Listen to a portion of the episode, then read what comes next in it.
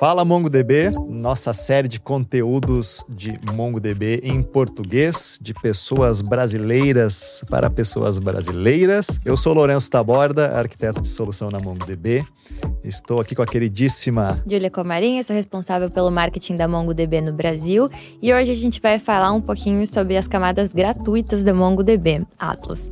É, então, começando a falar sobre isso, como que a gente começa a usar o MongoDB? primeiro, eu adorei o conteúdo desta, deste vídeo, sabe por quê? Porque essa galera que tá aqui, Júlia, adora me perguntar como é que a gente usa MongoDB sem pagar nada por isso. Então, hoje é o dia para a gente falar sobre esse assunto. E como a gente começa?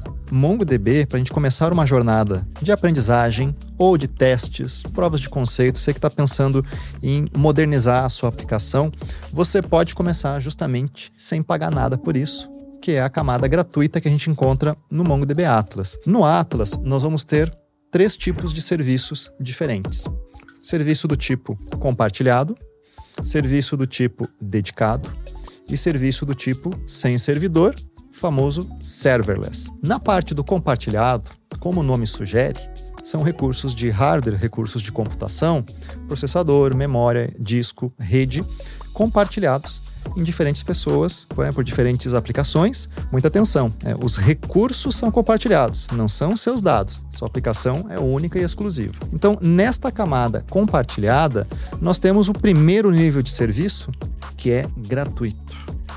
E ele nunca é cobrado, é de graça para sempre. Então, uma maneira da gente começar com o MongoDB a aprender o modelo de dados documental, a aprender como é que a aplicação interage com o MongoDB, com certeza é começar a utilizar a camada gratuita que a gente tem lá no Atlas. Mas é gratuita mesmo? Eu não preciso colocar o meu cartão de crédito. Porque a não. gente sabe que vários lugares é gratuito, free trial por 30 dias, e aí você tem que colocar o seu cartão de crédito depois dos 30 dias, começa a cobrar. É verdade que outros lugares pede para a gente fazer um cadastro, a gente coloca todos os nossos dados, aperta o botãozinho de Next e aí nos pede o cartão de crédito. Com o MongoDB não precisa colocar cartão de crédito. Então, sim, no Atlas, para a gente começar com a camada gratuita, nós precisamos fazer um cadastro, que é a criação de uma conta MongoDB Atlas, que vai pedir o seu nome, o seu e-mail, e feito isso, você já tem acesso ao, ao free tier. Não vai pedir o cartão de crédito. E eu mesmo fiz com meu e-mail pessoal. Eu tenho uma conta gratuita até hoje. E eu tô há dois anos aqui na MongoDB, gente. Então faz dois, an dois anos que eu uso sem pagar nada a camada gratuita com o meu cluster M0, que é, é, faz parte desta camada de serviço. E a partir de quando eu começo a pagar? Bom ponto. Cluster gratuito, gente, se chama M0. Dentro do Atlas, você vai encontrar o serviço do tipo compartilhado, Dentro do compartilhado, nós temos mais três níveis, três subníveis ali dentro, que é o tier né, ou camada do nosso cluster. Ali dentro a gente tem o M0, que é sempre gratuito. Então a gente pode começar um desenvolvimento, começar essa prova de conceito, ficar bastante atento que o M0, na verdade, é um subconjunto de todas as funcionalidades que a gente encontra no Atlas. Então é justamente para começar nós vamos poder colocar nele 512 megabytes de dados. Então, para ambientes de desenvolvimento, super tranquilo. Né? É claro que a galera que está atenta não é para ambiente produtivo, né? ou seja, 512 mega de dados hoje, né? na, na era do Big Data em que a gente vive, é para começar um desenvolvimento, né? não é um ambiente produtivo. Nós vamos ter a capacidade de suportar 500 conexões simultâneas, de operar, operar 100 operações de inserção ou de leitura por segundo. Então, para uma camada inicial, é super legal começar no M0. E é verdade, não vai pagar nunca. Você respeitando né, essa, esse conjunto computacional, está tudo certo. Quando o seu projeto evoluir, quando você avançar né, e precisar de mais espaço, de mais rede, de mais processamento, mais memória, é o momento em que no projeto nós decidimos avançar do nível de serviço M0 compartilhado, e nesse momento a gente pode tomar uma decisão de ir para sem servidor, que é o serverless, e no sem servidor, como a gente já está acostumado a ver em diferentes provedores de nuvem, a ideia é você pagar por requisição. Então, se você leu, pagou pela leitura. Se você escreveu, pagou pela escrita. Então, serverless do mesmo jeito que a gente já está acostumado e já conhece. Ou então a decisão pode ser pegar o seu M0 e avançar para o outro nível de serviço, que é o dedicado. Então, lá no dedicado, você pode converter e é, avançar de M0 para uma M10, que é o primeiro nível que a gente tem lá, ou outros níveis que estão disponíveis ali dentro também. Mas acho que o ponto principal aqui é: pode começar na M0 e depois, para avançar para serverless ou para dedicado, super tranquilo, alguns cliques na interface gráfica maravilhosa do Atlas, super fácil de fazer isso. Tá, mas como que eu começo? Como que, quais são os passos para iniciar? Primeira coisa, tem que criar uma conta na MongoDB. Então, cloud.mongodb.com, cantinho direito, lado de cima aqui, vai ter uma opção de você fazer o seu cadastro. Então, este cadastro, como você já foi assim com a visão além do alcance, não precisa do cartão de crédito. E a partir disso, logo em seguida, depois do cadastro, a primeira coisa que o Atlas, na interface gráfica, vai nos, per nos perguntar é justamente: vamos criar um cluster é, já? Vamos, vamos começar a brincadeira? E nesse momento, você marca a opção compartilhado, M0, e prontinho para começar. É tão simples quanto isso. Para dizer que eu vou deixar um pouquinho mais complexa a operação, você vai ter que habilitar uma configuração de rede, né, para o seu laptop enxergar, é, poder é, conversar com o cluster, né? Configuraçãozinha também, gente, dois botõezinhos que você clica e já está configurado. E a partir disso é ser feliz no seu desenvolvimento. E quais são os serviços que estão inclusos? Bom ponto. Então, é, estamos falando do nível compartilhado. Então, imagina que nós vamos ter um, um ambiente grande, com bastante memória, bastante processamento, bastante espaço em disco, é, bastante interface de rede, e isso tudo está sendo compartilhado. Se a gente aqui criar, cada um de nós, criar uma, uma conta e ligar um M0, nós estamos compartilhando esses recursos computacionais. Então, dentro dos limites, a gente tem que estar sempre atento. Essa quantidade de conexões simultâneas, então são 500 conexões simultâneas. Eu vou trafegar sempre, no caso da M0, por internet pública. Isso é uma coisa interessante de comentar com vocês. Tenho certeza que tem a galera que já está perguntando para a gente se pode usar conexão privada, né? Quer fazer o pareamento da sua rede em nuvem, né? O VPC peering ou VNet peering no M0 você não vai conseguir fazer isso. É a partir do dedicado que você consegue fazer esse tipo de operação. Então fica atento com a parte pública, é, é criptografada, é super tranquilo para ambiente de desenvolvimento, mas de fato, né, para uma aplicação né, que você já quer botar lá em produção, que já vai ter uma carga de trabalho mais sofisticada, você já vai ter que migrar né, para ou serverless ou os dedicados nos níveis iniciais. Então tem a questão dessas conexões. Uh, para entrar um pouquinho mais no detalhe técnico, você pode ter até 500 coleções dentro do seu M0. Então o ambiente é bastante grande para um desenvolvimento. Uh, os 500 megabytes de dados também já te dá uma massa de dados bem interessante para ter exemplos para sua aplicação trabalhar. É, a maior parte dos feedbacks e das discussões que eu participo são sempre positivas. Falei das conexões simultâneas, do espaço em disco, quantidade de operações também. Então, o ambiente de desenvolvimento ele não vai ter uma característica né, de fazer 10 mil operações por segundo, que é o que a gente espera encontrar muito frequentemente em ambientes produtivos. Né? Então, para desenvolvimento é super tranquilo. Né? Vocês até podem é, conferir a nossa documentação pública sobre a M0. Vocês vão encontrar que lá está suportado 100 requisições por segundo que também já é algo considerável para um ambiente de, de desenvolvimento. Então, estando atento a esses elementos, é uma experiência de desenvolvimento que já expõe as pessoas a todas as capacidades principais que a gente vai encontrar no Atlas, o modelo documental. Ah, inclusive, a gente pode criar três índices do tipo Atlas Search. Galera interessada em indexação pode indexar também os dados. Você que curte fazer um índice do tipo skip list, eu sei que eu peguei pesado com isso. Você que quer usar o Apache Lucene, gente, tá lá no M0, de graça. Você não precisa levar os seus dados para outro lugar para fazer uma prova de conceito lá, o seu desenvolvimento, que você quer trabalhar com busca textual.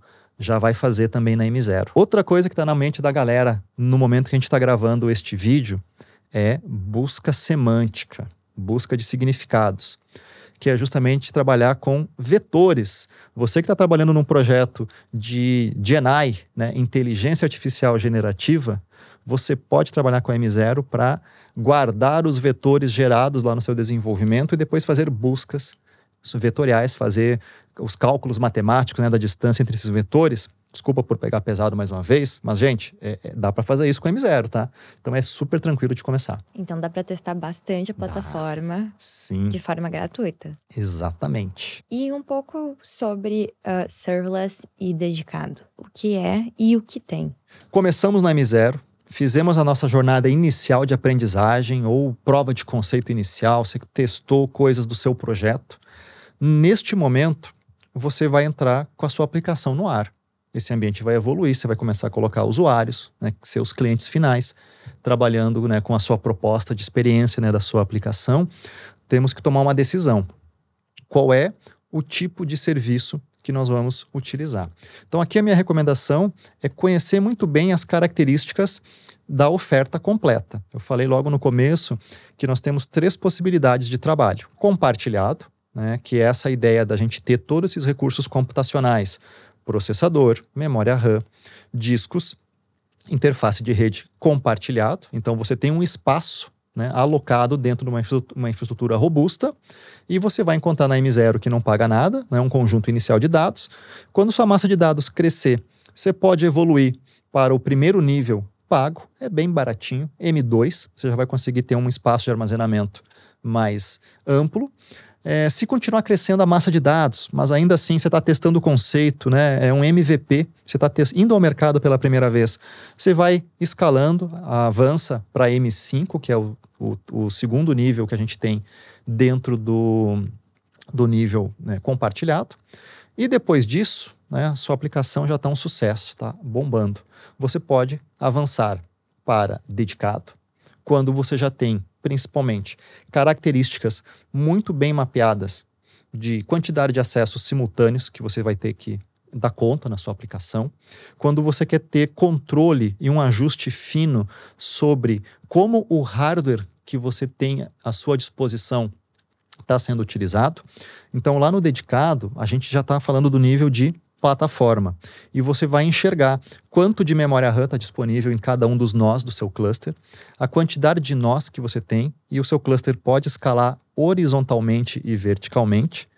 E, consequentemente, a sua carga de trabalho é super flexível. Disco, a mesma coisa. O disco é elástico, você vai tomando as suas decisões. Então, no dedicado, até um, posso compartilhar com vocês uma estatística né, da minha experiência aqui nas discussões de diferentes projetos, de diferentes clientes, de diferentes indústrias, é o caso de uso mais amplo. Né? O dedicado é muito comum, porque é o momento em que você tem para obter o maior benefício do investimento na tecnologia. Ou seja, você escolhe o tamanho do seu cluster e você extrai do seu cluster tudo aquilo que o cluster entrega que a sua aplicação exige. Né? É, em contrapartida, no serverless, a abordagem é diferente, é uma decisão arquitetural né, é, que tem como premissa você abstrair todas essas decisões. Tudo isso que eu falei é bastante complexo, né, de você ter mapeado assim, no detalhe, né? Quanto de memória RAM eu preciso, quantas conexões simultâneas estão acontecendo, como é que é essa concorrência, escalabilidade horizontal, vertical. Então, esse tipo de coisa já ah, traz uma certa complexidade que não necessariamente a gente tem a obrigação de trabalhar com isso. Então, nesse momento, uma arquitetura sem servidor, que é a arquitetura serverless, pode ser utilizada. Se o seu desenvolvimento já está nascendo como uma aplicação sem servidor, o mesmo conceito pode se aplicar aqui no Atlas. E o que você tem que estar atento é justamente que a capacidade ali do serverless é conforme leituras e escritas, então você vai pagar conforme esta demanda e é o, o, a característica, né? Você tem essa flexibilidade, né? É o custo dessa abstração. Então muda um pouco a forma de pensar. Mas, independente da decisão arquitetural que a gente tomar, nós temos que estar muito cientes da característica né, de cada serviço. Então, no serverless, nós temos que estar atentos ao fato de que as bases de dados vão ter até um tera, então esse é um ponto né, importante. Serverless vai estar disponível em regiões selecionadas no mundo. Então, se você tem, por exemplo, uma massa de usuários muito grande aqui no Brasil, é importante você escolher uma região que seja próxima das, dos seus usuários. Isso vai valer para qualquer tecnologia, agora nos tempos de nuvem. Importante também que o seu desenvolvimento serverless também acompanhe a região que você está selecionando e ter justamente esta consciência de que serverless vai abstrair um monte de configuração personalizada que a gente só vai encontrar lá no dedicado. Você explicou um pouco sobre o que é cada um, mas eu queria entender é, e ter um conselho seu do que você recomenda para a hora de fazer a decisão entre compartilhado, dedicado e serverless. Tem alguma dica aí chave para essa hora da decisão? Eu vou é, transmitir aqui a minha opinião pessoal, né, da minha trajetória profissional. Eu diria o seguinte: quando a gente não sabe exatamente com tanta clareza né, o que, que vai acontecer, eu é, basearia essa escolha na solução que me trouxer mais flexibilidade. Então, começar na M0 e depois ter a flexibilidade de evoluir ou para serverless ou para dedicado já é o primeiro passo. Isso vai acontecer, pode acontecer de maneira é, tranquila e inclusive transparente para a aplicação. Para a gente chegar no serverless, a gente vai ter uma situação aonde a gente não quer ter justamente essa visibilidade ou esse controle de ajustes tão finos da tecnologia. Queremos trabalhar de maneira abstrata, eu simplesmente quero estar tá focado que eu faço escritas e leituras e estou armazenando dados. É uma decisão estratégica da sua arquitetura de solução. Então, se a sua arquitetura de solução e a sua estratégia de desenvolvimento já vai para um lado sem servidor, já é um forte indicativo de você utilizar serverless também. Em contrapartida, em oposição a tudo isso que eu falei, onde você já tem uma carga de trabalho previamente mapeada, ou e ou você deseja ter este controle granular né, de todas essas capacidades de como é que está o uso de memória, de rede, configurações personalizadas também. E um outro ponto importante, no dedicado é o único lugar que você vai encontrar MongoDB com todas as suas funcionalidades. Tanto no serverless quanto lá no próprio compartilhado, na M0 principalmente, nós estamos falando de um subconjunto de todas essas funcionalidades, todas as características que a plataforma entrega. No dedicado, a gente tem todo o poder de MongoDB e da plataforma Atlas disponível para o desenvolvimento. Se a sua estratégia exige e você deseja ter a experiência completa, com certeza estamos falando do dedicado. Bem interessante. E agora uma dúvida que eu acho que talvez passou pela cabeça de todo mundo. A camada gratuita do MongoDB Atlas está disponível no Brasil? Sim, está. E eu quero convidar todo mundo que está com a gente aqui a criar a conta MongoDB Atlas e já criar o seu cluster aqui no Brasil. Só fica atento lá na hora de você selecionar seu provedor de nuvem e vai aparecer regiões aqui no Brasil para você fazer o deploy da M0 aqui. Você mencionou uma hora de ir do M0 para o M2, M5, M10, muitos M's. Como assim? Eu vou do M0 para o M2 ou eu vou para o M10? Para onde eu vou? Boa, boa pergunta. Então vamos entender M0, M2, M5, M10, M20, M30 e assim a numeração vai aumentando, como tamanho da roupa que a gente vai vestir, tamanho de camiseta. É extra P, P, médio, é, grande, extra grande. Então a gente tem flexibilidade de sair da M0 e ir para o tamanho que a gente escolher. Pode ser que seja imediatamente o tamanho seguinte, que é a M2, eu posso pular uma casa e ir direto para M5, ou eu também posso escolher ir da M0 para M10, ou de M0 para M30. A gente tem total flexibilidade de fazer essas escolhas a qualquer momento. Então isso é bem tranquilo. Ou então de M0 direto para serverless, entre aspas, o sem tamanho, né? Porque a gente não quer estar preocupado com o tamanho da roupa. Fez total sentido. Então você pode realmente ir para qualquer lado que você quiser. É isso aí. Galera, convido todos a criar sua conta MongoDB Atlas, iniciar o seu cluster M0 e me conta aqui nos comentários qual é o seu projeto, se você está estudando, está fazendo prova de conceito, já está fazendo aquela aplicação esperta, aquele MVP.